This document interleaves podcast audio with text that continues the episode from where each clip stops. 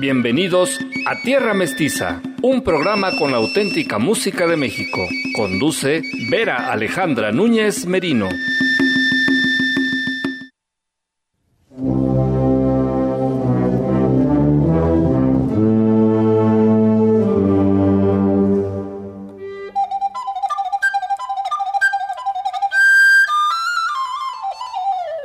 Buenos días, bienvenidos a este espacio que llamamos Tierra Mestiza, dedicado a la música tradicional mexicana y también pues a la escucha de la historia de nuestro país a través de radio y TV WAP, canales que desde hace 20 años, bueno, Radio WAP, eh, canal abierto para la expresión de la música tradicional mexicana. Yo soy Vera Alejandra Núñez Merino y con mucho gusto le digo bienvenidos a Tierra Mestiza.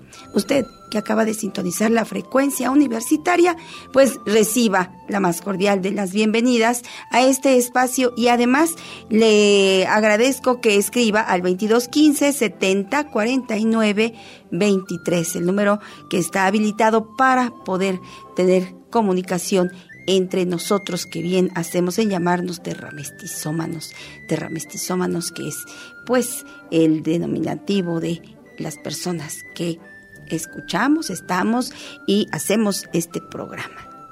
Entonces, hoy le tengo la conmemoración de la lucha de la Revolución Mexicana que inició aquí en Puebla. Recuerde que hoy habrá desfile y que parte del Paseo Bravo de El Gallito y llega hasta mm, Plaza Dorada prácticamente. Entonces, eh, tome sus precauciones para transitar por ahí. Eh, el desfile es un desfile escolar. Muchas instituciones educativas están participando con mucho ánimo en este desfile conmemorativo de la Revolución Mexicana. Así que bueno, si usted va a asistir a aplaudirles, a revivir esos momentos eh, a los que nuestro país está acostumbrado con otros desfiles, como el del 5 de mayo, por ejemplo, eh, pues vaya con sus precauciones, su cubrebocas, no lo olvide y trate al máximo de guardar su distancia. Hoy es un día especial, hoy es un día histórico para nuestro país y qué bueno que haya diferentes manifestaciones para poder conmemorar esta gesta heroica que inició en nuestra ciudad el 18 de noviembre de 1910. Así que eh, vamos a pues a escuchar el trabajo del Instituto Politécnico Nacional con este video sobre la Revolución Mexicana. Los dejo, los dejo con el material videográfico. Adelante.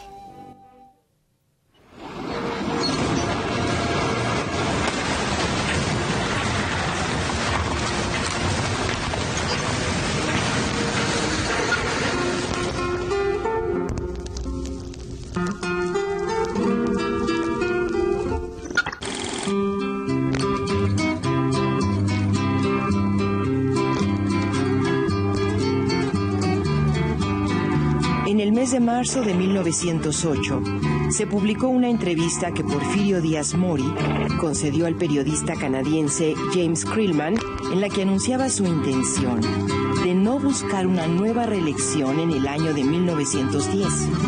Para entonces, Díaz llevaba en el poder casi 30 años. Esta entrevista fue uno de los detonadores que conformaron el episodio histórico conocido como la Revolución Mexicana.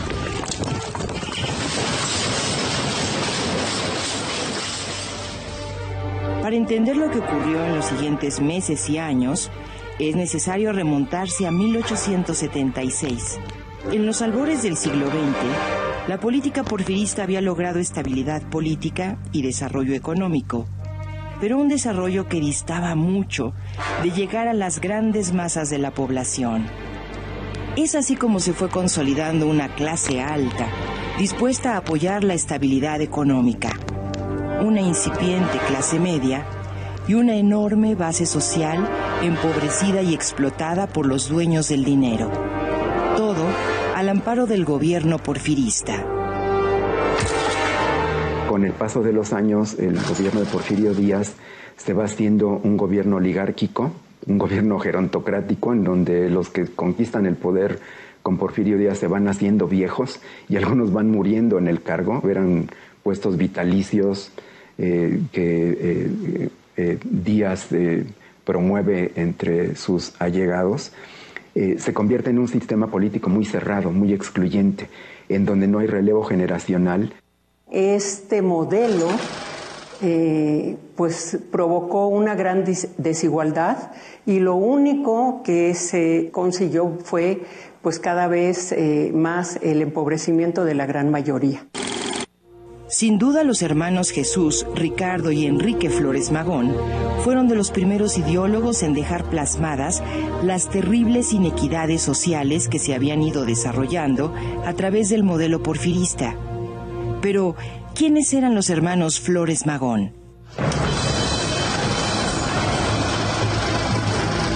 Hermanos Flores Magón los hermanos Jesús, Ricardo y Enrique Flores Magón fueron periodistas nacidos en Oaxaca entre los años 1871 y 1877. Entre 1900 y 1918, los hermanos Flores Magón publicaron el periódico Regeneración.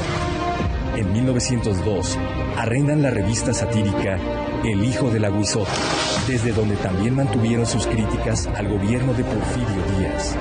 Tras ser encarcelados varias veces, en diciembre de 1903, los hermanos Ricardo y Enrique Flores Magón son obligados a abandonar el país, por lo que tiempo después debieron continuar sus publicaciones desde Estados Unidos. En 1905, en San Luis, Missouri, fundaron el Partido Liberal Mexicano, el cual promovió las huelgas de Cananea y Río Blanco, así como la rebelión de Acayuca. Conocieron diversas obras de autores socialistas y anarquistas, lo que los llevó a plantear diversas reformas económicas y sociales, así como la abolición del Estado y la propiedad privada. Precursores intelectuales de la Revolución Mexicana, sus ideas fueron fundamentales para que durante la primera década del siglo XX comenzara a forjarse la necesidad de un cambio profundo en la construcción política nacional lo que devino en la lucha armada de 1910. La principal razón de la trascendencia de la revolución que encarnaron los hermanos Flores Magón, Enrique Ricardo y sobre todo Ricardo, para mí es que se trata de la única corriente de la revolución mexicana que es neta y abiertamente anticapitalista. Es decir, que proponía la revolución de las estructuras económicas que daban lugar a la injusticia, que daba lugar a la falta de derechos políticos entre los mexicanos. El partido el Ricardo, como voz ideológica, como voz eh, del movimiento, dicen en su manifiesto de 1911, por ejemplo, que la revolución ojalá no se detuviera solamente en el recambio de líderes políticos, sino que trascendiera para que se efectuara la modificación radical de las estructuras económicas que daban lugar a la explotación. En el año de 1900, los Flores Magón comenzaron a dirigir Regeneración, periódico desde el cual muy pronto enfrentaron a Porfirio Díaz. ¿Qué decían los textos publicados en ese periódico que tanto molestaban al gobierno? Periódico Regeneración.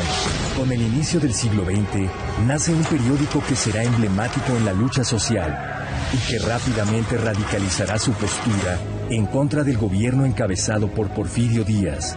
El periódico Regeneración, el cual fue dirigido por los hermanos Flores Magón.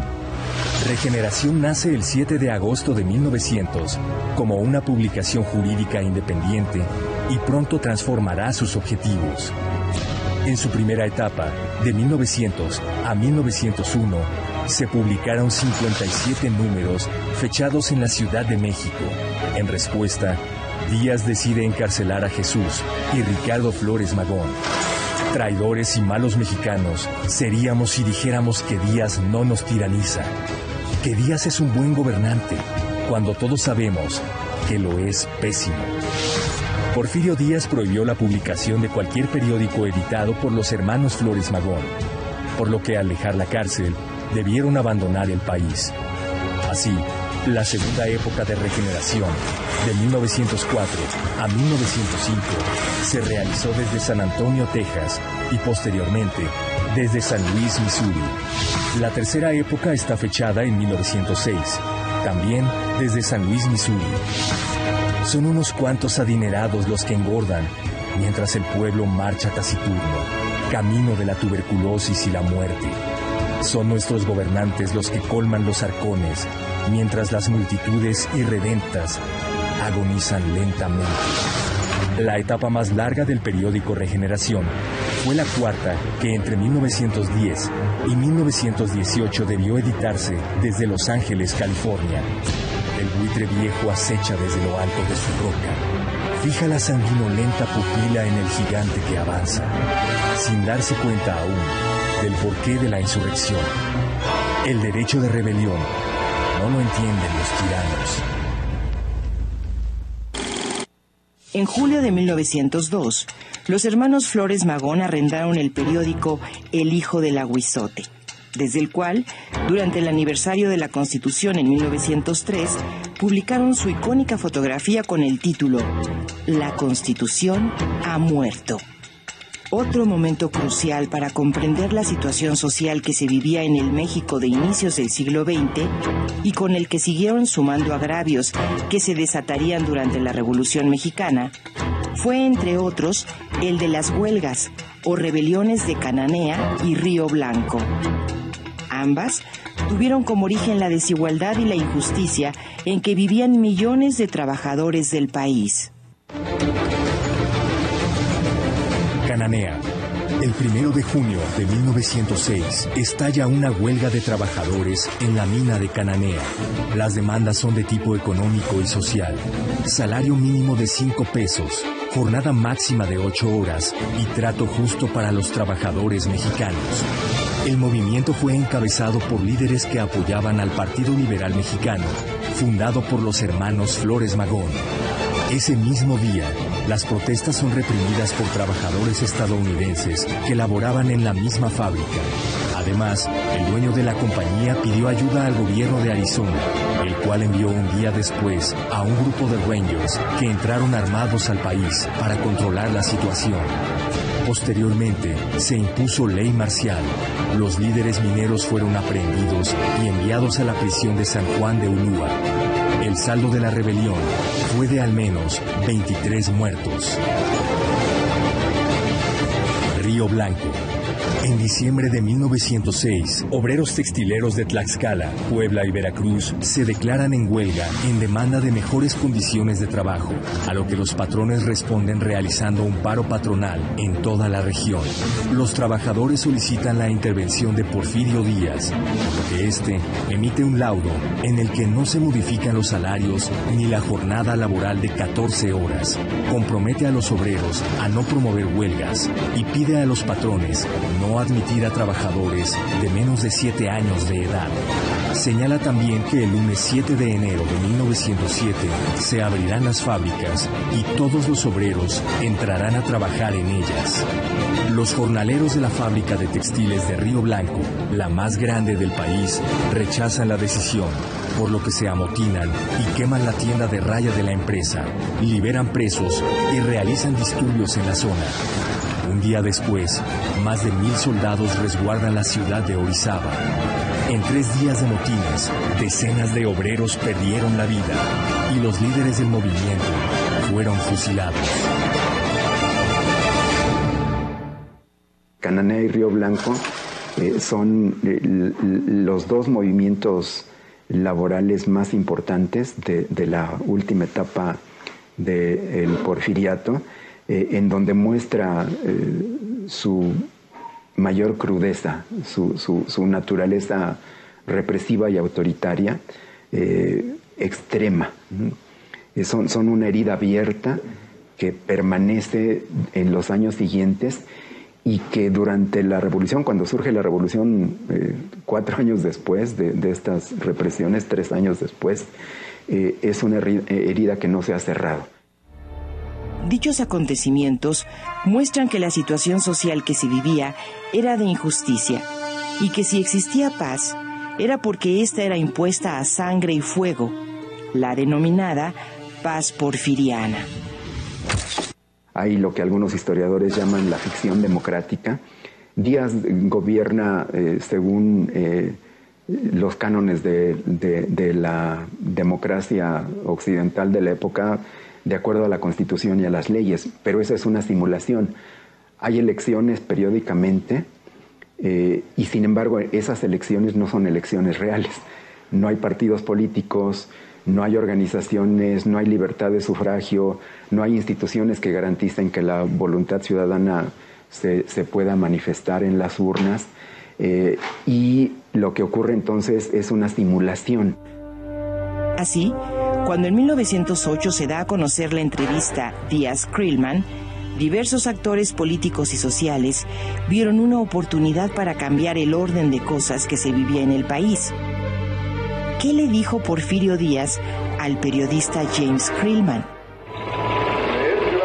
Entrevista Díaz Krillman. Recibí este gobierno de manos de un ejército victorioso, en un momento en que el país estaba dividido y el pueblo impreparado para ejercer los supremos principios del gobierno democrático. Éramos duros, algunas veces hasta la crueldad. Pero todo esto era necesario para la vida y el progreso de la nación. Si hubo crueldad, los resultados la han justificado con creces. Fue mejor derramar un poco de sangre para que mucha sangre se salvara. La que se derramó era sangre mala, la que se salvó, buena. La paz era necesaria, aun cuando fuese una paz forzada, para que la nación tuviera tiempo de pensar y actuar. He esperado pacientemente porque llegue el día en que el pueblo de la República Mexicana esté preparado para escoger y cambiar sus gobernantes en cada elección, sin peligro de revoluciones armadas. Creo que finalmente ese día ha llegado. Doy la bienvenida a cualquier partido oposicionista en la República Mexicana. Si aparece, lo consideraré como una bendición, no como un mal. Y me olvidaré de mí mismo en la victoriosa inauguración de un gobierno completamente democrático en mi país. No tengo deseos de continuar en la presidencia, si ya esta nación está lista para una vida de libertad definitiva. No importa lo que al respecto digan mis amigos y partidarios. Me retiraré cuando termine el presente periodo y no volveré a gobernar otra vez. Para entonces tendré ya 80 años. En cuanto se da a conocer el contenido de la entrevista, la nación comienza a convertirse en un hervidero de posibilidades. En 1908, Francisco y Madero da a conocer su libro La sucesión presidencial de 1910, pero el porfiriato subestimó su fuerza y creyó que el enemigo a vencer estaba en la posible candidatura de Bernardo Reyes.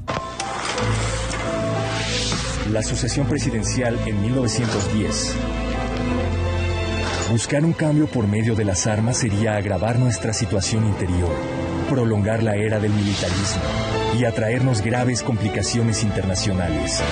No queremos más revoluciones, porque no queremos ver otra vez el suelo patrio ensangrentado con sangre humana, porque tenemos fe en la democracia. El principal objeto que perseguiré en este libro será hacer un llamamiento a todos los buenos mexicanos a fin de que formen el Partido Nacional Democrático, que será la tabla de salvación de nuestras instituciones, de nuestra libertad y quizá hasta de nuestra integridad nacional. Mi llamamiento se dirigirá igualmente hacia el hombre que por más de 30 años ha sido el árbitro de los destinos de nuestra patria. Le hablaré con el acento sincero y rudo de la verdad, y espero que un hombre que se encuentra a su altura sabrá apreciar en lo que vale la sinceridad de uno de sus conciudadanos, que no persigue otro fin que el bien de la patria. Tengo la convicción de que el general Díaz ha visto tan claro como yo en este asunto. Y si no, allí están las declaraciones que hizo a Krillman. El general Díaz se da perfectamente cuenta de que sería un bien para el país su retiro de la presidencia. El general Díaz, acostumbrado a mandar, difícilmente se resolverá a dejar de hacerlo. La nación acostumbrada a obedecer tropezará aún con mayores dificultades para sacudir su servilismo.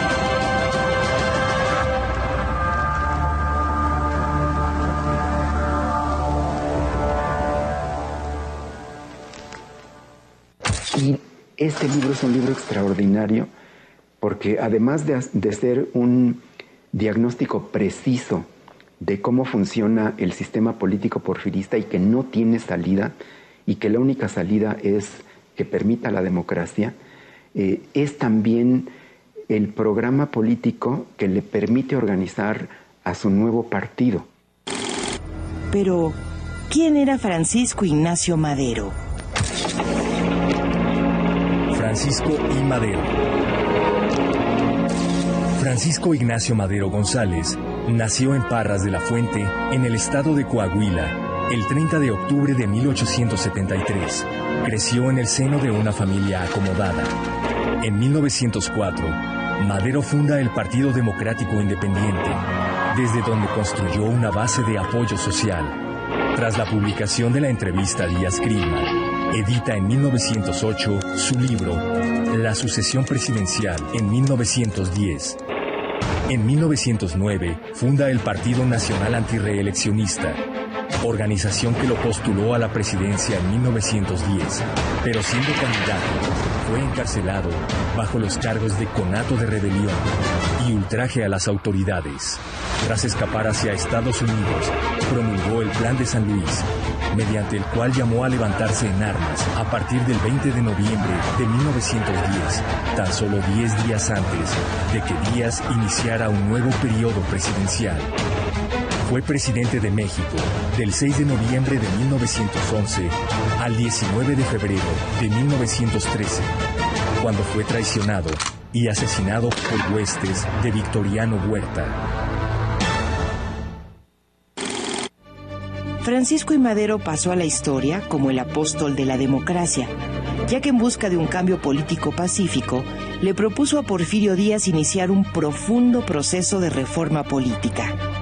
La fórmula parecía sencilla, sufragio efectivo, no reelección, tomada del propio plan de Tuxtepec de Porfirio Díaz de 1876. Madero se dio a la tarea de recorrer el país y de conformar una serie de clubes antireeleccionistas en busca de obtener el apoyo ciudadano. En unos meses formó 120 clubes en todo el país, creando posteriormente el Partido Nacional Antireeleccionista, del cual fue el candidato presidencial en el año de 1910. Empieza a organizarse toda esta oposición, pero para eh, por la vía electoral, para el cambio, de alguna manera pacífica, y se crearon, eh, para esta época corresponde que se creen los clubes políticos, ¿no? Clubes políticos antireeleccionistas, y aquí vamos a ver precisamente también la presencia de las mujeres cuando se hace la, la, convención nacional de todos los clubes políticos que Madero ha ido creando en las eh, principales ciudades del país y que se constituye formalmente como partido y que lo elige como candidato presidencial, Madero comienza las primeras giras políticas también de la historia de México, las primeras giras verdaderas, democráticas, eh, en la historia nacional. En 1910, debido a las muestras de simpatía que Madero fue ganando en todo el país, Porfirio Díaz decide detenerlo antes de las elecciones, procesarlo judicialmente y encarcelarlo. Tras unas elecciones fraudulentas y al ver cerradas las puertas para una salida democrática, Madero huye hacia Estados Unidos dando un ultimátum a Porfirio Díaz.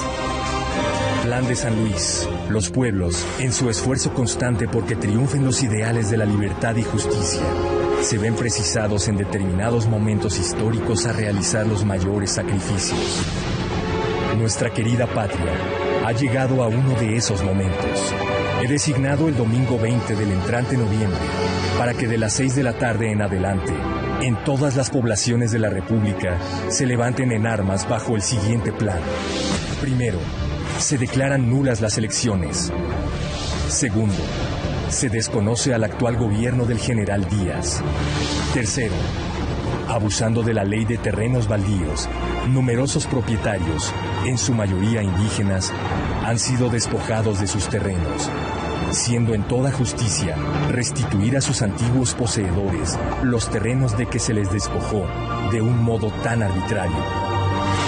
Con ciudadanos, si en el ánimo del general Díaz hubiesen pesado más los intereses de la patria que los sórdidos intereses de él y sus consejeros, hubiera evitado esta revolución, haciendo algunas concesiones al pueblo, pero ya que no lo hizo, tanto mejor. El cambio será más rápido y más radical, pues el pueblo mexicano, en vez de lamentarse como un cobarde, aceptará como un valiente el reto.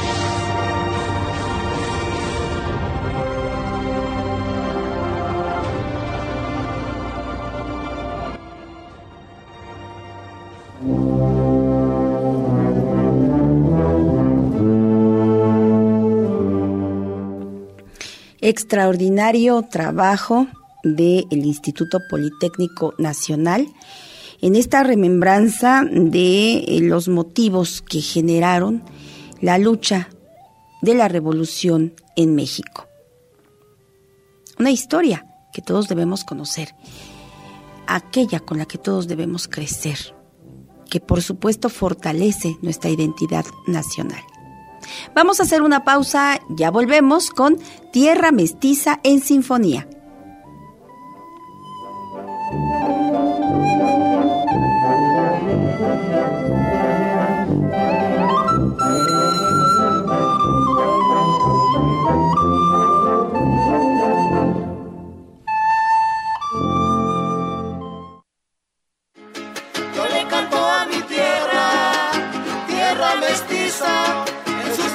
Se encierra la historia mía, que le a mi tierra.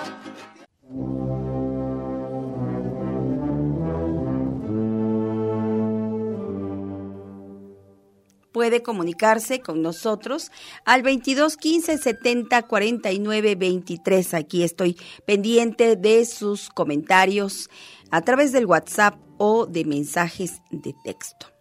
Y hoy le prometí que regresábamos con Tierra Mestiza en Sinfonía, así que nos vamos a ir hasta el em, momento, hasta la ciudad donde nace uno de los compositores más conocidos y reconocidos de nuestro país, quien nació en Fresnillo, Zacatecas, en 1882 fue compositor de innumerables obras para concierto, como la tan famosa Estrellita. Si usted empieza a tararear esa melodía, la va a recordar con mucha facilidad. Muchos, muchas personas creen que es parte de la música popular, pero no. Esta obra fue escrita por el maestro em, Manuel María Ponce y fue escrita para concierto. Pero bueno, se popularizó tanto que terminamos pensando que es parte de la música popular. Nuestro compositor es considerado como uno de los autores más influyentes en el panorama de obras de concierto del país. Fue uno de los primeros en proponer un estilo de composición moderno en México, porque él realizó sus estudios de música en París, Francia. Así que, pues sus obras para aquella época resultaron contemporáneas y al mismo tiempo contienen elementos provenientes también pues de nuestro folclor nacional, de nuestra tan apreciada y estimada música tradicional mexicana. Así que, pues Manuel María Ponce logró eh, que sus obras académicas contuvieran ese arraigo nacional, porque tomó precisamente factores y elementos de la música folclórica o tradicional mexicana. Y bueno, junto con José Rolón, eh, formaron un importante movimiento musical en México. María Ponce falleció un 24 de abril de 1948 y como lo podemos eh, pues evidenciar, su vida transcurrió también durante la época de la Revolución Mexicana.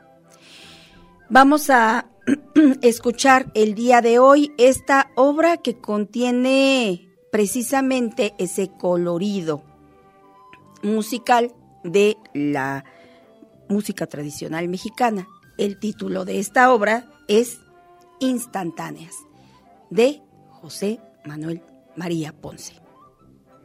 Adelante.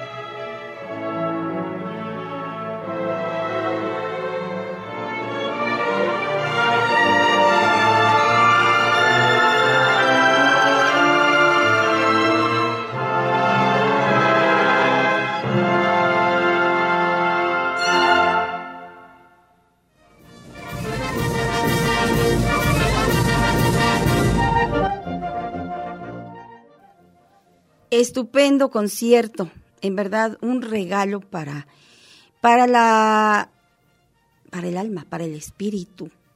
Para quienes estamos viendo el, programa a través de el canal 118, no, 18.1 de su televisión abierta o 118 de su televisión por cable, pues también es un regalo, un deleite observar a las orquestas cuando están en la interpretación de sus obras. Así que, pues, acabamos de disfrutar juntos la obra Instantáneas de el maestro Manuel María Ponce. Y ahora continuamos con esta serie de regalos, porque vamos a disfrutar de la creación literaria. Los escritores por supuesto, nos llevan a universos distintos, partiendo de su identidad, partiendo de su cultura, porque en Tierra Mestiza les damos espacio también a los grandes poetas, que son los escritores de las culturas originarias de nuestro país. El día de hoy tenemos eh, la poesía de la oaxaqueña Irma Pineda. Le agradezco bastante a Ingrid Vallejo Núñez la selección, recopilación y reedición de este material de video. Así que eh, eh, vamos a disfrutar juntos de la poesía de Irma Pineda.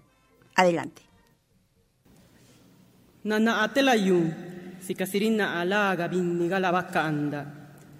No agi ila Pero lui tigi iguga cindan ian ne pali iki ginnu.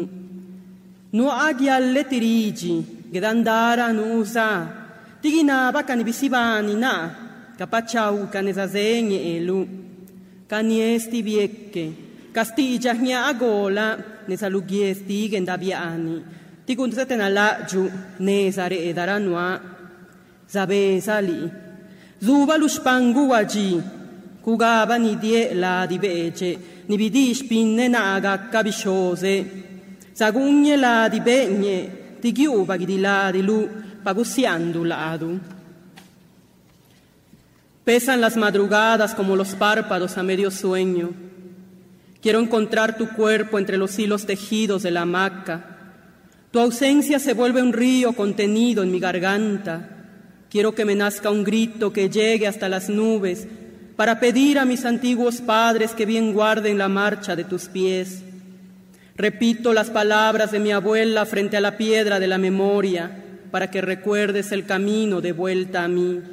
Te esperaré, sentada en la butaca de la tarde, contando las manchas del jaguar que esta estirpe me dio como padre. Rascaré las escamas del lagarto para que te duela la piel cuando intentes olvidarnos.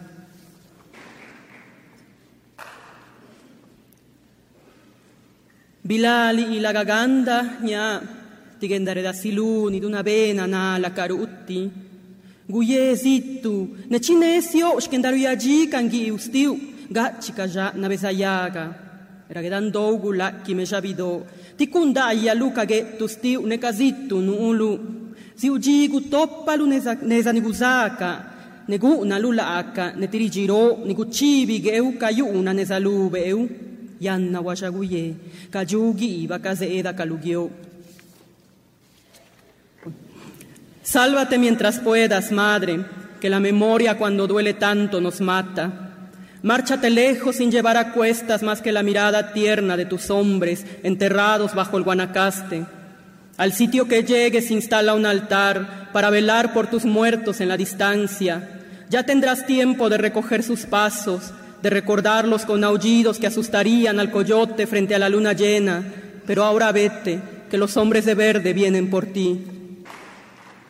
Via chau ingi una kulula ribenda, via chau yugi iva, guppanda ani che luca bandabi ani nikini beelu, stika vinni nesce lugubija, si casignacca caiuse vinitti lunesa, viniligido la acabe, nesi ugi, si assa cabela de cagettuca, nesabigetta kaberanu ulu tigucha kabelulu na ni biga gebeyanni ni gukana jitakwe ni guche yubaike ni bishi nelayu ni bize spakanda kabe Mira bien, hombre disfrazado de serpiente, Mira bien, soldado, guarda en tus memorias las fotografías que no tomaste de los cuerpos tendidos al sol, como reses perdidas en los caminos.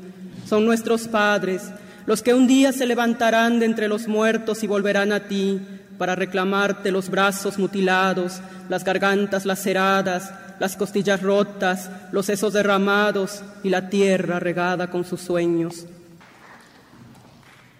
Na angaguna ayu, neguchesa lu, nebisana. Yanna, kagibela de kusiaiyashtu ubage jiñani biana luziña ya astida. Makadi chapawi ni mudurina yani cabeza que dandaji ranashpa la, sineu sineugie stinne ju benda kiñaluna na bichugulugie kayagana kiñanda nukuesa kali. Nisagieru una lua kizuganda ku guchalayu neguni yellestibiekke giestinne Soy la mujer tierra que rasgaste para depositar tu semilla. Lavo mi cuerpo para ahuyentar el miedo. Limpio las huellas de pétalos rojos sobre la tierna palma del petate. No soy más la niña capullo que esperaba el día en que las manos de su amado la hicieran florecer. Te llevaste mi flor, soldado, sin piedad la arrancaste. Mis ramas no tuvieron fuerzas para detenerte. La lluvia de mis ojos no será suficiente para humedecer el suelo y hacer que mi flor renazca.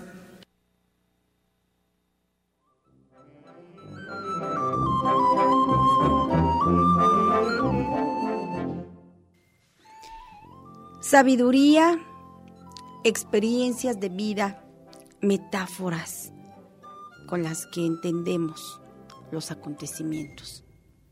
Irma Pineda, escritora oaxaqueña, que ha regalado también su poesía a los niños y que ha escrito una gran cantidad de libros. Le recomiendo uno, ojalá pueda usted encontrar este, este libro porque es un libro que se editó pues en el año en donde en el cual se conmemoró eh, pues el año internacional de las lenguas originarias. Es un libro que se llama de la casa del ombligo a las nueve cuartas. Es eh, un libro por supuesto escrito en zapoteco zapoteco del istmo eh, por Irma Pineda. Es un libro que está escrito para niños, sin embargo, por supuesto que todos pues podemos disfrutarlo porque nos quedaría a la medida. Les recomiendo este libro de tantos muchos que Irma Pineda ha escrito en su lengua materna, el zapoteco, el zapoteco del istmo. Por cierto, saludo a todos los oaxaqueños que escuchan y ven Tierra Mestiza.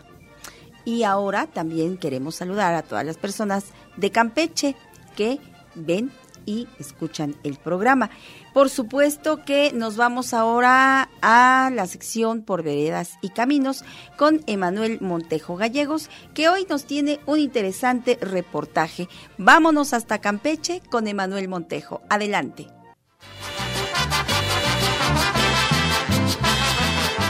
En Campeche, los bailes típicos se caracterizan por el zapateo y las fusiones musicales entre los géneros autóctonos de la región y la mezcolanza con los ritmos adquiridos de los colonizadores españoles. Hoy conoceremos sus danzas más representativas.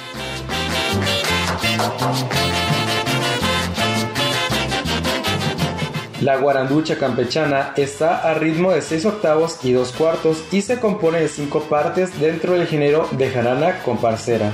Es original del compositor Rubén Darío Herrera y se comienza como jarana, que permite pasos, mudanzas, evoluciones y paseos en la misma forma que se presentan en otras jaranas, pero con la modalidad especial del trópico de los guapacheos y zapateos desplazados sobre brinco de lado en que quedan los costados encontrados por orientarse hacia distintas direcciones.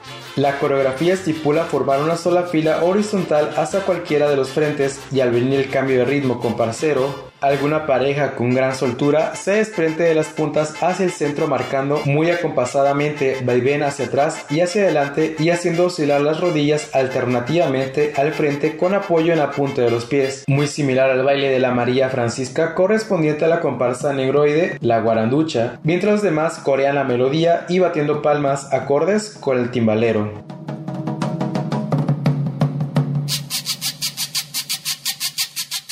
La representación del jarabe criollo data de finales del siglo XVIII. Se trata de un baile muy fuerte con coreografías diferentes entre sí dependiendo de la especificidad de la representación. El ritmo es marcado por las campanas de la Catedral del Pueblo donde se lleva a cabo el baile junto a la charanga.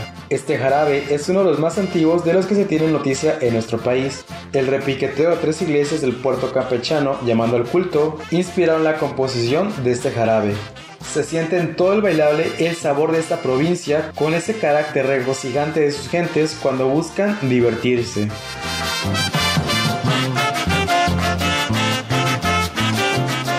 La flor de la malagueña es un número que pertenece a los zonas grandes de supervivencia en Campeche. Su género es de malagueña punteada. Está considerado como uno de los más antiguos. Lo singulariza la cadencia con solos que propiciaban desusadas poses de baile con desplazamientos muy airosos y ligeros. Su estructura es señaladamente española.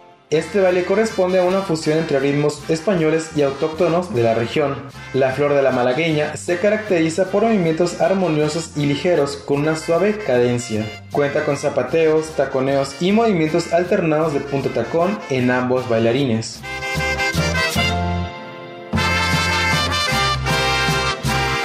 El fandango es un son grande clásico, radicado en Campeche y en Yucatán desde el siglo XVIII y se encuentra aún en algunas regiones. Por su forma, da idea de desorden y bullicio, se interpreta en formas muy vivas y alegres, sin que ninguna pareja quede definida con quien baile. Todos bailan y zapatean en confusión, marcando y retando con golpes de tacón a quien encuentren más cercano y diferente del sexo. Conserva muy marcado el estilo español, está escrito en compás de tres tiempos y no queda noticia de su copla.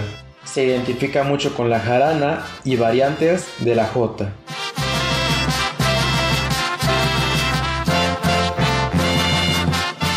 Después de saber más a fondo sobre las principales danzas de Campeche, en la próxima edición conoceremos sus artesanías y la exquisita gastronomía que prevalece en este estado.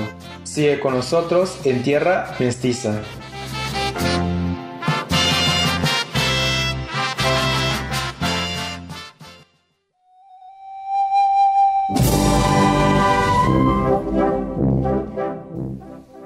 Eh, con lujo de detalle la descripción de Emanuel Montejo Gallegos sobre los bailes del sarao campechano eh, del estado precisamente de Campeche. Muchas gracias, Emanuel. Un fuerte abrazo hasta tu tierra natal, Tabasco.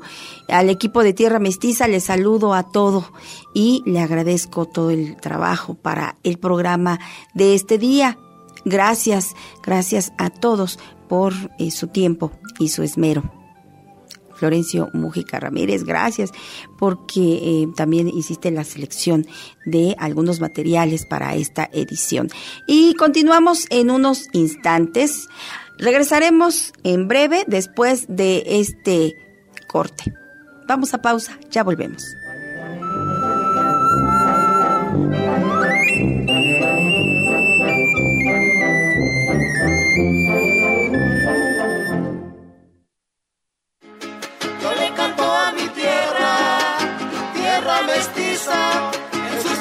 Se encierra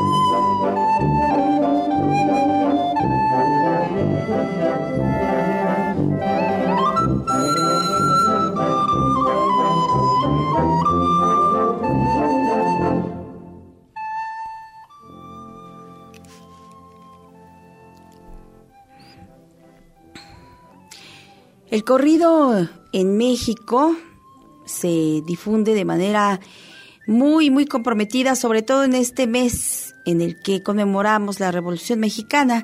Así que el día de hoy vamos a platicar con un grupo que ha trabajado precisamente este género musical de la tradición mexicana.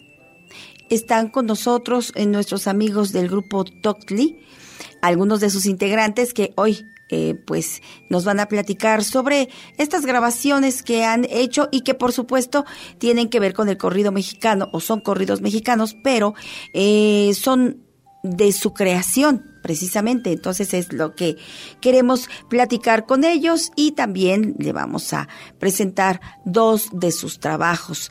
Quiero saludar con mucho entusiasmo y gusto a Marta Quintero Meléndez, que eh, pues ya está aquí lista con nosotros a través de esta entrevista a distancia.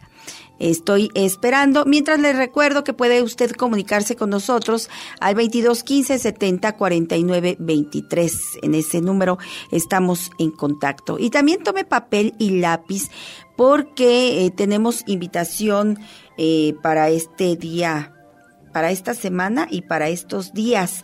Así que por favor le pido que nos vaya usted eh, agendando las actividades, ya que pues nuestros eh, queridos amigos también de eh, el grupo Los Tonos Humanos nos están pues haciendo la invitación a su concierto que se llevará a cabo este 24 de, de noviembre a las 6 de la tarde en el templo parroquial de em, San Salvador Huehuetla. Queridos todos humanos, les envío un fuerte abrazo, mi reconocimiento y cariño siempre, siempre para ustedes.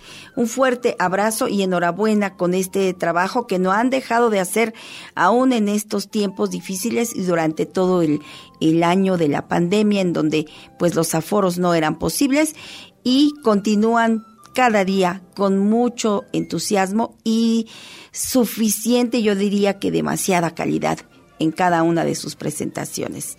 Un reconocimiento y un fuerte abrazo a los tonos humanos. Quiero saludar ahora a el grupo Tocli y eh, les doy la bienvenida. Marta Quintero, buenos días, querida Marta, ¿cómo estás?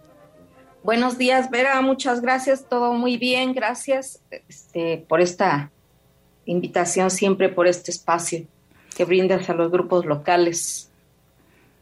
Pues, como siempre, Marta, con gusto, con cariño por ese trabajo que, que cada día van eh, realizando y que también gustan de compartir a través de Tierra Mestiza. ¿Y qué nos, eh, qué nos platicas, Marta? ¿Qué proyectos estás generando ahora? Bueno, ahorita tenemos el, trabajo en puerta sobre corrido mexicano con motivo del 20 de noviembre. Este, al rato estaremos en la Casa de la Cultura a las 2 de la tarde.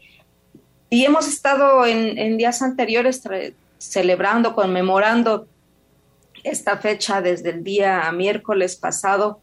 y pues nosotros queremos siempre de manera permanente estar trabajando el corrido mexicano pero no siempre haya este género, los espacios, los espacios para ser escuchado.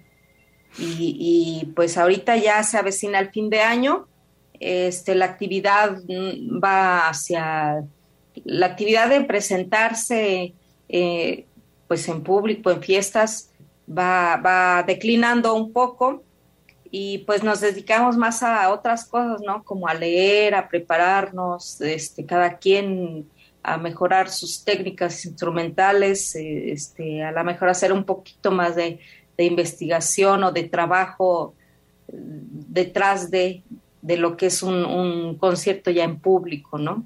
Pero bueno, por el momento, ahorita es este, pues el corrido mexicano conmemorando el 20 de noviembre. Pues sí, Marta, fíjate que se va haciendo un hábito, no sé, una costumbre eh, determinada, dejar determinada época para cierto género musical, aunque bueno, el corrido es em, tan tan antiguo como la propia historia de México a partir de la época virreinal y colonial, pero eh, fue muy... Fue muy socorrido, fue, fue una época em, que permitió eh, generar demasiadas composiciones porque los instrumentos musicales eh, podían ser fácilmente transportados.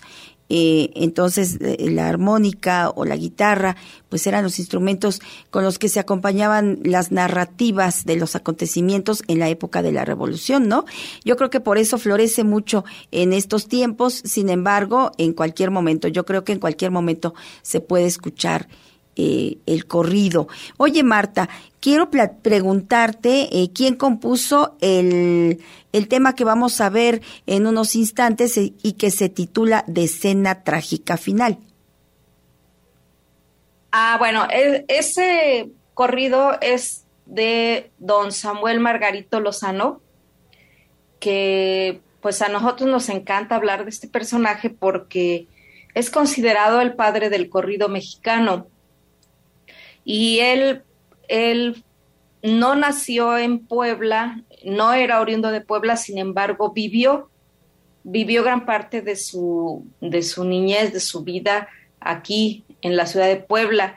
Este, al término de la revolución, él regresó a, a la ciudad de Puebla, vivió en la 14 Poniente, este, parte del centro histórico hoy, y finalmente murió aquí en Puebla y es, aquí se casó, aquí tuvo sus hijos, aquí murió y aquí lo sepultaron. Entonces, este, para Puebla es un gran orgullo, o para cualquier poblano debiera de ser mucho orgullo decir que el padre del corrido mexicano este, fue poblano. Eh, y esta, esta etiqueta de, de, el padre del corrido mexicano, pues no lo decimos nosotros, lo dice la Asociación Nacional de Autores de México, donde a él lo, declaran así. Y este, y pues tiene muchos, muchos corridos que, que, a lo mejor pues no, no conocemos, ¿no? No, no a lo mejor, yo creo que no los conocemos. Y otros que sí son muy conocidos, pero que nadie sabe que él es el autor. Por ejemplo, este, La Rielera, eh, el autor de La Rielera es don Samuelito Lozano. Mm y, La Decena Trágica, junto con El Cuartelazo Felicista, que son dos corridos distintos. Este, él es el, autor. Y, bueno, en, en, Tierra Mestiza han puesto eventualmente eh, corridos de López Tarso y hay uno que, que, es muy favorito de la gente. Bueno, yo he notado que le gusta mucho a la gente, que es una crónica sobre la muerte de don Emiliano Zapata. Y él, Samuel Lozano, es el autor de, esa, de ese corrido, de esa narrativa. y, así nos podemos ir. Este, pero bueno, perdón, la pregunta inicial era de este el autor, el autor ¿no? pero está bien, Marta, porque ya nos ilustraste y eso, eso me encanta. Eh, y es que no podemos eh, omitir a, los autores cuando el pueblo canta sus canciones, ¿no? Y, su nombre debe prevalecer por respeto a esa vida y a ese legado que nos dejaron. Yo te agradezco que nos hayas ilustrado sobre Samuel Margarito Lozano. Y hay un, un detalle de su, de su vida que es eh, también eh, pues para recordar, todavía hay personas que, que se acuerdan de él vendiendo la letra de sus canciones por unos cuantos centavos en el mercado de la Victoria, fíjate. Entonces, eh, apenas no tiene mucho que platicaba yo con, con eh, Juan Antonio Merino y precisamente nos hacía este comentario, ¿no? Pues es que él andaba y vendía dulces también afuera de, de, de, la, de la casa, dices, en la 14 Poniente, también vendía dulces. Bueno, eh, así la vida de, los autores y sobre todo de las personas que nos han legado este regalo cultural. Marta, es precisamente el, el corrido de escena trágica el que vamos a escuchar más adelante, cantado por Tocli o interpretado por Tocli. ¿Estoy bien, Marta? Sí, así es. Esta, esta, esta grabación es de, del aniversario número 10 de Tocli, son, donde tuvimos como invitada la poeta, escritora, declamadora este, Xochitl Castro, desde Tuxtepec, Oaxaca, y tuvimos al invitado también a Israel Pantoja en el contrabajo. Y, pues está, eh, ah, también estuvo Beto Acevedo como bailarín. Y, y, bueno, como en aquel entonces fue una gran fiesta, pues este, nos gustó mucho cómo quedó y, y pues eso es lo que compartimos con ustedes. Ay, muchas gracias, Marta. Y bueno, aquí eh, también vamos a, este, a ver el video donde bajan las muchachas a lavar, que es otra historia, Marta, con otro autor. Eh, es una historia más contemporánea. Cuéntanos de este corrido. Bueno, la, la, el corrido es este, escrito de manera contemporánea, pero hace referencia a 1910 y esta es una historia que platicaba, eh, nos platicaba mi abuelita. Cuando la bola llegó al pueblo, pues ella tenía 10 años de edad. Y, pues la avanzada llegaba por los ríos buscando muchachos que bajaran, bajaran a lavar. Pero el objetivo pues era sacar la sopa, ¿no? Sacarles la información a las chicas, eh, de tal modo de que cuando ya llegaba la, la, bola al pueblo, pues ya sabían en qué casas había maíz, gallinas, hombres, mujeres, armas, alimento, y todo era servible a la revolución, todo, todo, todo. Em, las mujeres, y, yo creo que igual que los hombres, pero pues en las mujeres se, se, se, este, se piensa mucho más. Eh, el hombre, yo siento que no, no, como que era abrazaba esa obligación de pertenecer a la revolución, de participar, pero pues las mujeres a lo mejor no tanto, ¿no? Y, solamente, solamente tenían dos opciones las mujeres, o, participaban en la revolución o escapaban. Este, y esta, de, la, de este corrido, eh, Ignacio Quintero le da forma a esa historia, le da forma de corrido y este y cuenta esta historia de, de, la abuelita con sus dos hermanas que les toca este pues estar evadiendo, ¿no? Evadiendo a la bola. Por ejemplo, nos contaba que en una ocasión eh, estuvieron, estuvo estacionada la bola en el pueblo como tres, cuatro días, no sé, y ellas estuvieron escondidas entre los muros, entre muro y muro de adobe durante tres días con sus tres noches o cuatro días, lo que haya, y solamente les podían pasar agua. Y ahí estuvieron sin moverse, sin comer, y pues no sé, no sé, nadie, nadie puede, pues, se puede imaginar, ¿no? Pero bueno, cuando nuestra abuelita nos contaba todo esto, yo creo que a, a mucha gente también le ha pasado, pues, bueno, nosotros éramos chiquillos, ¿no? Y lo veíamos como una, una aventura todo, todo esto, ¿no? O como cuando los vistieron de niños, como eran niñas chiquitas, flaquitas, pues se confundieron como niños y los mandaron, las mandaban solas, por, atravesando el campo en carretas o en caballos para Chietla o para otro pueblo cercano donde pudiesen este, tener alojo, alojamiento con algún pariente, ¿no? Qué historias tan crudas, Marta, tan difíciles.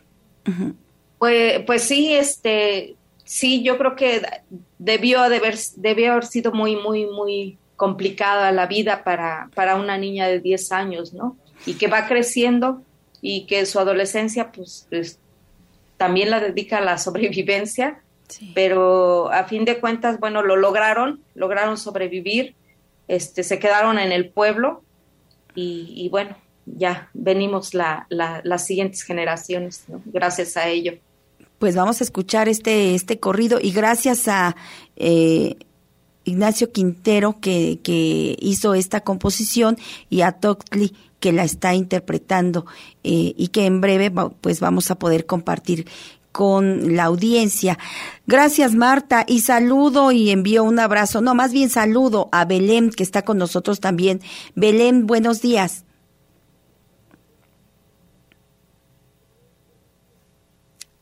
Parece que tuvimos aquí algún detalle. Bien, eh, Marta, vamos pues entonces con los corridos. Ha sido un gusto eh, estar contigo, saludarte y platicar un poco sobre tu trabajo en eh, la música tradicional mexicana. Gracias por compartir este material y recibe nuestro, nuestro abrazo, Marta.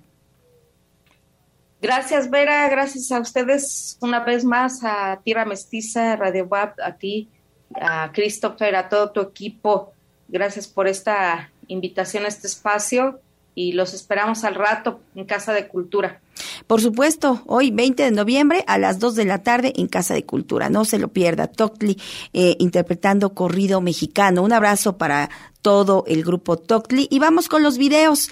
Eh, primero eh, apreciaremos el tema de escena trágica y después el corrido donde bajan las muchachas a lavar. Adelante.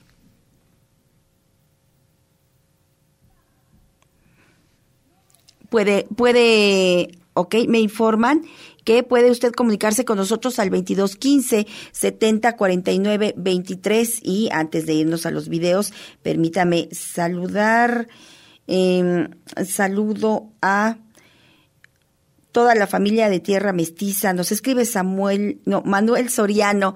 Buenos días, Manuel. También quiero saludar a eh, Gracias. Carmen Gilbón. Hoy, Carmen, buenos días. Qué gusto me da saludarte.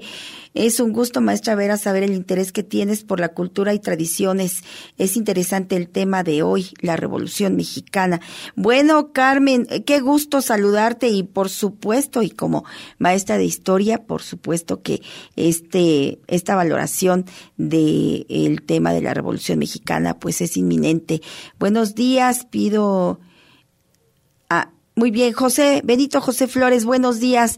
Eh, mensaje recibido, buenos días. Vamos a los videos de escena trágica de eh, Margarito Lozano y donde bajan las muchachas a lavar de Ignacio Quintero con el grupo Tocli. Nobles ciudadanos, préstenme su atención Voy a cantar un corrido de aquella revolución. Reyes y don Félix Díaz echaron muy bien su trazo y para vengar rencores idearon un cuartelazo.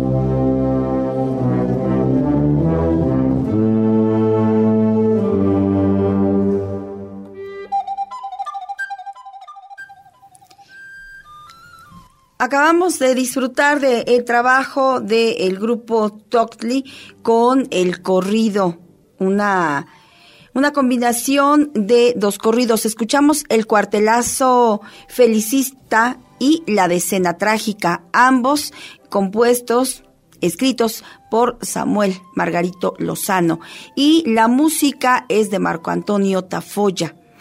Esta interpretación es del grupo Toctli. Por cierto, eh, antes de irnos de esta emisión, vamos a escuchar también y a ver el video del el corrido donde bajan las muchachas a lavar. Quédese con nosotros hasta el final para poder apreciar también este trabajo del grupo Toctli. Y le recuerdo que tenemos invitaciones para esta semana y pues si usted tiene... Em, digamos, eh, familiares en en otros municipios, pues déles la invitación para que ellos también asistan. Agradezco muchísimo a los tonos humanos eh, por eh, compartir con nosotros este cartel del programa concierto de fin de año, un programa que se presentará en la Sierra Norte de nuestro país, un programa concierto que eh, también fue pues apoyado por una organización de la Sierra Norte que en donde por supuesto esta organización y la Universidad Intercultural, además del el Consejo de Ancianos y las autoridades totonacas, apoyaron Además, este programa que ellos presentan, Los Tonos Humanos, está traducido al totonaco. No, es una belleza este programa. Espero eh, tener eh, los tiempos suficientes para poder eh, compartirle a usted los detalles de esta actividad de los tonos humanos. La es Tatlankni.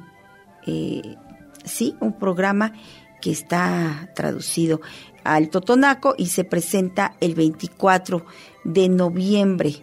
Eh, tendremos eh, música de Gaspar Fernández, eh, Los Canarios de Son Huasteco, cantos, pues digamos, de corte religioso de la época virreinal, como Santa María, un anónimo que también está titulado Santa María in Wiccac y eh, las folías, eh, folía, las canastas y las folías gallegos, eh, Santiago y la recercada, la segunda sobre tenores. No, un concierto extraordinario con la soprano Elisa Ábalos en las flautas de pico y violín, Omar Ruiz García, en el laúd y la guitarra estará Manuel Mejía, por supuesto, y la voz, la versada, la guitarra renacentista y quinta guapanguera eh, estarán a cargo de Jorge Morenos. Se agrupan y hacen un trabajo extraordinario. ¿Por qué digo que se agrupan? Bueno, porque los tonos humanos, que es el grupo constituido por Elisa Ábalos, Omar Ruiz García y Manuel Mejía, eh, se agrupan con Jorge Morenos y hacen este trabajo de gran calidad y de eh, pues de un deleite para todos los asistentes que bueno eh, ansiamos poder compartir poder eh, pues seguir difundiendo y que usted aproveche todos y cada uno de los momentos en los que se hace esta presentación. Le recuerdo que será el próximo 24 de noviembre.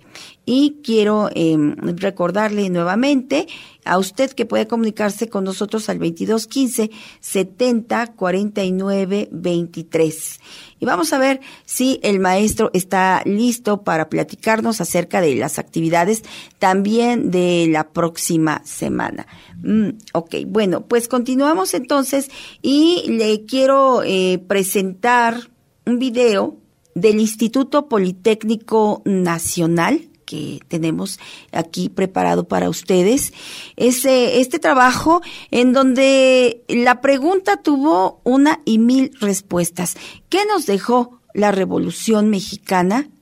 un trabajo de, pues de investigación, un trabajo de reflexión, de análisis, por supuesto, del Instituto Politécnico Nacional, eh, con apoyo de diferentes investigadores y escritores.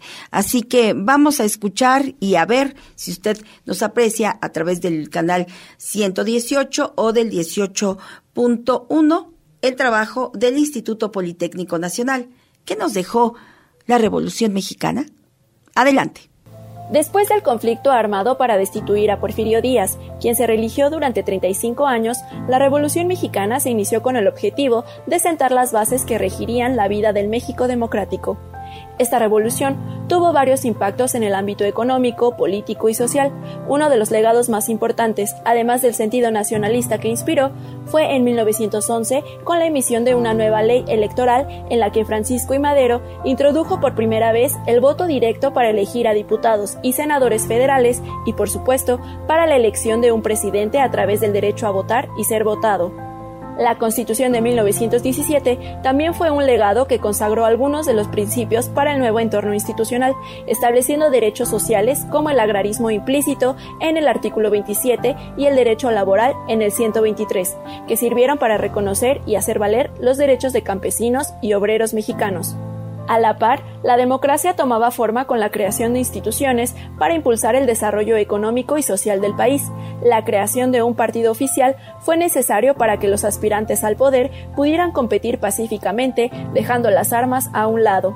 Así nació el PNR, Partido Nacional Revolucionario, antecesor del PRI. Este era el único partido que incluía a todas las fuerzas políticas del país. El sindicalismo también fue fruto de la Revolución Mexicana. En 1918 nació la Confederación Regional Obrera Mexicana, que pugnaba por los derechos de los obreros electricistas, metalúrgicos, ferrocarrileros, mineros, agrícolas, entre otros, que enfrentaban un ambiente explotador en la relación obrero-patronal, bajo el supuesto del desarrollo de la industria en el país, lo que acrecentó la desigualdad entre clases sociales. Aunque se han ido desvirtuando, los sindicatos mantienen hoy día el propósito de asegurar condiciones laborales dignas entre sus miembros.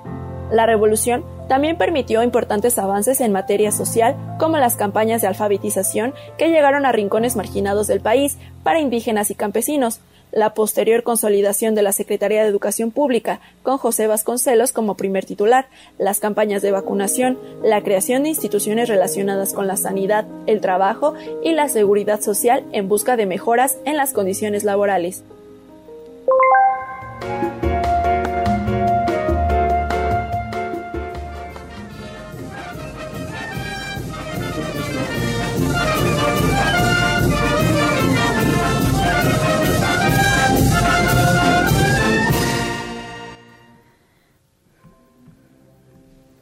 Bueno, quiero, quiero eh, confirmar a usted que este trabajo es un video de la UNAM, no del Instituto Politécnico Nacional, como le había yo mencionado. Es un trabajo de la UNAM. Y yo sigo agradeciendo sus comentarios, eh, sus aportaciones al 22 15 70 49 23, el número con el que recibo precisamente sus comentarios y saludos a través de mensaje de texto o a través de WhatsApp. También puede usted comunicarse con nosotros a través del Facebook, en donde nos encuentra como Tierra Mestiza o en Instagram como Tierra-Mestiza. Estamos en contacto y en comunicación con todos ustedes. Y vamos ahora a disfrutar de este video que preparó el grupo Toctli. Y como bien nos comentaba Marta Quintero, bueno, esta época o estos tiempos en donde el mes de noviembre nos, nos lleva a conmemorar la Revolución Mexicana, pues es un mes en donde se solicita la escucha de los corridos. Y este trabajo es eh, la historia que ocurría en muchos lugares de nuestro país durante la época de la revolución con las mujeres, para cuidarse, para protegerse, para, para no ser, eh, pues, eh, maltratadas porque muchas eh, situaciones pues eran eh, una una cuestión de poner en riesgo su vida.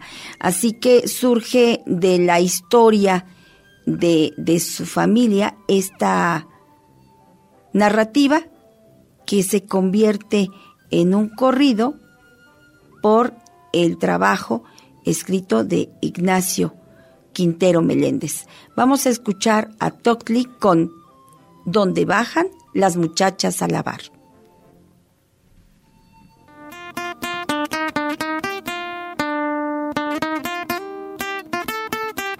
Elegimos este corrido donde bajaban los muchachos a lavar porque es una anécdota que mi abuelita nos contaba cuando llegó la revolución Ella tenía la edad de 10 años, tenía dos hermanas de 11 y 12 años respectivamente. Y nos contaba que de lo más cotizado en la revolución era, eran las mujeres. ¿Y cómo acaparaban a las mujeres? Pues cuando bajaban a los ríos a lavar, bajaban por agua y llegaba la avanzada. Y la avanzada siempre era una espía, cuando ya llegaba la bola ya sabían qué familias tenían mujeres, qué familias tenían hombres, qué familias tenían maíz, qué familias tenían animales. Y bueno, el papá de mi abuelita no estaba muy dispuesto a colaborar mucho con la revolución. Él colaboraba como era médico, pues curaba a los enfermos, donaba animales, donaba maíz, donaba lo que tuviera, pero las mujeres Entonces este corrido trata del escape que hubo para que se pudieran salvar. De lo contrario no estaría yo aquí.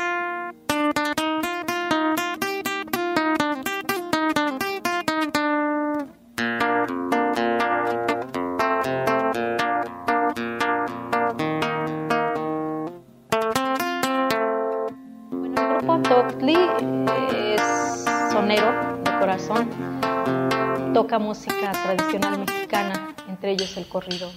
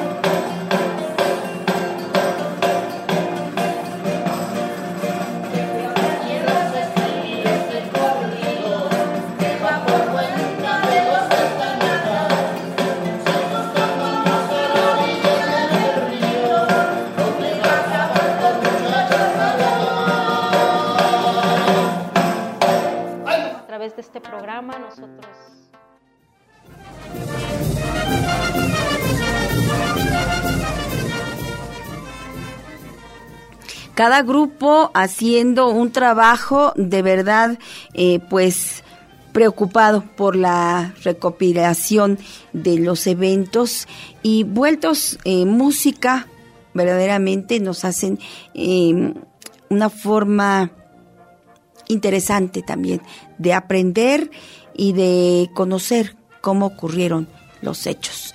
Eh, pues aquí estuvo el grupo Tocli presentándonos este corrido donde bajan las mujeres a lavar.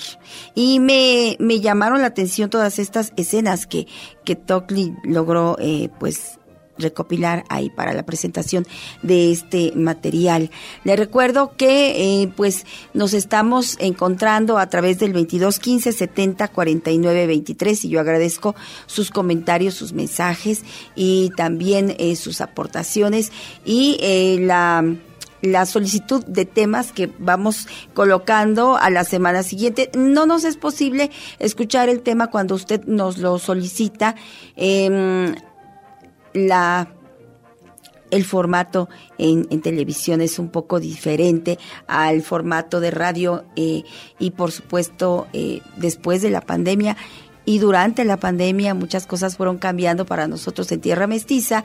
Y sí le aclaro esta cuestión porque no quiero que usted piense que em, no leemos sus mensajes o que no estamos atendiendo sus peticiones, pero eh, más bien queremos que si usted tiene alguna solicitud especial, la haga, eh, digamos, con una semana de anticipación para que nos permita generar un programa en donde estemos contemplando el tema que usted nos ha solicitado eh, y podamos escucharlo el día, el día que, que, que es la siguiente semana a la que usted lo solicitó. Le digo esto, eh, pues a manera de que usted eh, comprenda los formatos que van cambiando, porque, bueno, durante estos 20 años que hemos llevado la música tradicional a través de la radio, pues la dinámica del programa ha sido otra, ha sido pues un tanto diferente. Eh, cada tema que usted nos solicitaba, si en ese momento lo teníamos eh, disponible, pues lo escuchábamos. Además de todas las secciones que usted conoce o conoció, como una mirada a nuestra comunidad, el momento de la narración, de la leyenda, del mito, del cuento, de la fábula, eh, por veredas y caminos, eh, Tierra Mestiza en Sinfonía, Águila y Sol, Sol y Águila, y la pregunta, ¿no? ¿Cuánto sabes de nuestra tierra mestiza? Todas estas secciones, pues, pues tuvimos que variarlas y las seguimos adaptando a este nuevo formato, el formato de la televisión, que por supuesto es todo un reto y nos encanta, nos sigue gustando mucho estar aquí en TV WAP pero sí le pido a la audiencia su comprensión y eh, pues adelantarse un poquito a los temas que quiere escuchar para que nosotros los podamos ir programando con tiempo eh, y considerándolos en cada uno de los espacios. Recuerde el número 2215 7049 23. Y bueno, le tenemos eh, un trabajo más del Politécnico Nacional con el tema de la revolución mexicana. ¿Recuerda usted la primera parte con la que abrimos esta emisión en televisión eh, hace unos instantes? A las 7 de la mañana abrimos con eh, un video del el Politécnico y en este momento le presentamos la continuación de este trabajo. Vamos a escuchar la narrativa del Politécnico Nacional. Imagen y voces. Adelante. Álvaro Obregón, con quien Carranza había construido una importante alianza, ignora su autoridad y se suma a los también sonorenses Adolfo de la Huerta y Plutarco Elías Calles, quienes dieron a conocer su plan de agua prieta en el que se desconoce a Carranza y a los gobiernos estatales que lo apoyan.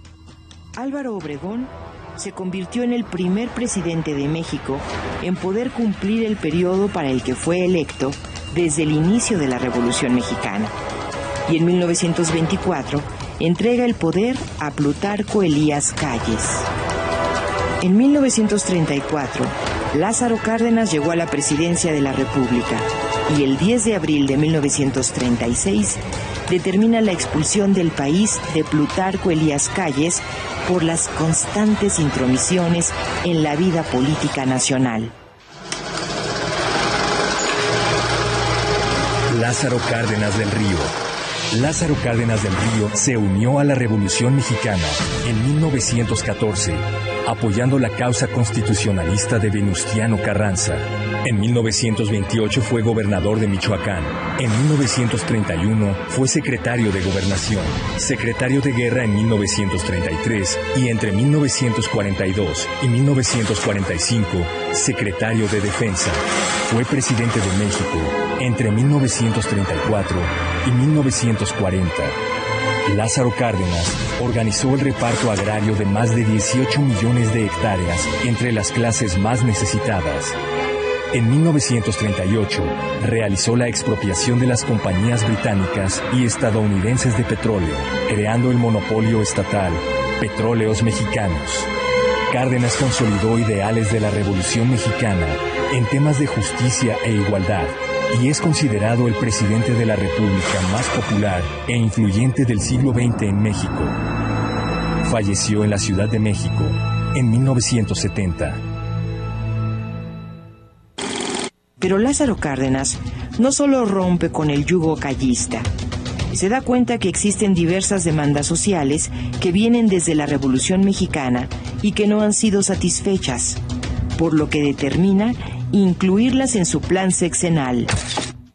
El gobierno de Lázaro Cárdenas es reconocido por todos como el gobierno en donde se llevan a la práctica eh, la mayoría de los principios de la revolución en materia educativa, en materia agraria, en materia laboral, en materia social. Es eh, el último gran momento de la revolución, hay una vuelta a los orígenes, hay eh, una enorme movilización popular apoyada e impulsada por el presidente Cárdenas, que se apoya en esa movilización y en esa organización popular para poder llevar a cabo todavía más rápido y más profundamente sus reformas.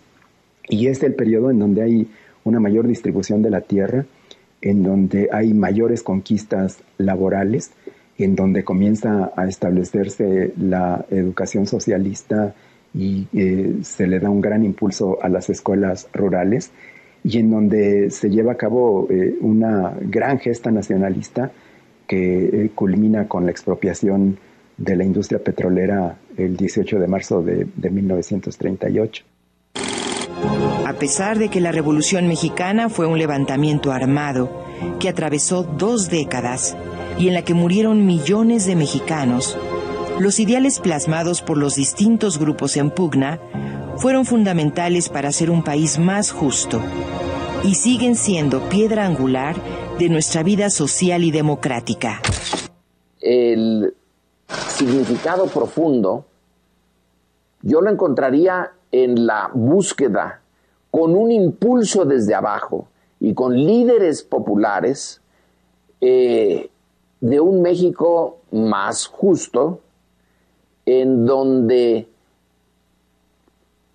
ser mexicano de las clases más bajas no fuera también ser parte de un conjunto humillado, sino que aunque su condición material todavía no mejorara mucho, ya no eran los de antes, ya tenían eh, orgullo, eh, se podían sentir parte de los que crearon la, hicieron la revolución y que destruyeron a una clase eh, política, a una oligarquía, a un grupo eh, que se había enriquecido enormemente y que se había distanciado de lo que era el Gran México. Entonces la revolución deja esa eh, enseñanza y es lo que, a mi juicio, hoy en el siglo XXI estamos obligados a, a subrayar y a evaluar un esfuerzo enorme por crear un México menos injusto.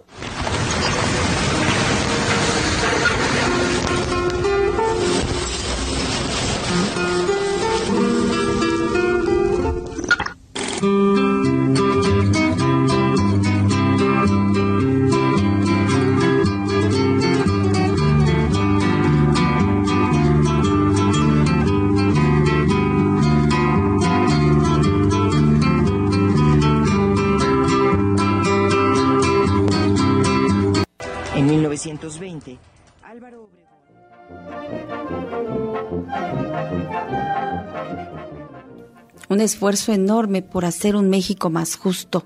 Eh, fueron las palabras con las que termina este video y creo que son las palabras justas, son las palabras más, más adecuadas cuando uno quiere eh, pues describir esos momentos y, que cerramos pues con esto este reconocimiento al trabajo del el presidente Lázaro Cárdenas por su compromiso de hacer posibles los objetivos de la revolución durante su mandato. De verdad que, que logró muchas cosas que, pues, afortunadamente el pueblo pudo, pudo vivir y pudo disfrutar. ¿Y qué cree? Ya nos vamos. Agradezco el favor de su atención. También quiero despedirme del equipo de Tierra Mestiza y agradecer todo su trabajo y su tiempo para la edición de este programa. Gracias a mis compañeros de controles de TV WAP, El Cuervo y eh, Radio WAP, Eduardo López. Gracias a Christopher Mujica Núñez en, por la producción de este programa. Yo soy Vera Alejandra Núñez y con mucho gusto le digo, alegre me voy. Nos encontramos en la siguiente emisión de Tierra Mestiza. Hasta Mosla. Esto fue Tierra Mestiza, reavivando la identidad nacional. Sintoniza nuestra siguiente emisión.